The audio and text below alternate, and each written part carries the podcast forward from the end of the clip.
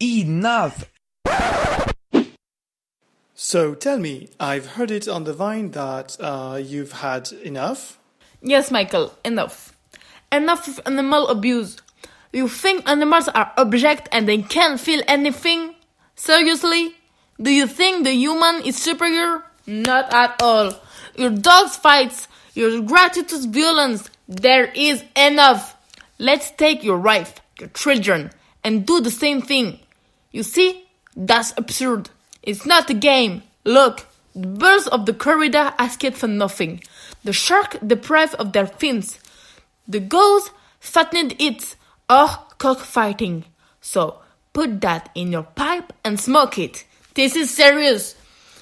It is just me or the trade of animals and their traffic are only money and appear. Oh, give me a break. Animals are not made to be in captivity. Be cobayes for laboratory experiments. Fuck! The icing of the cake it just killed tigers, crocodiles, foxes, snakes, minks to make clothes and accessories.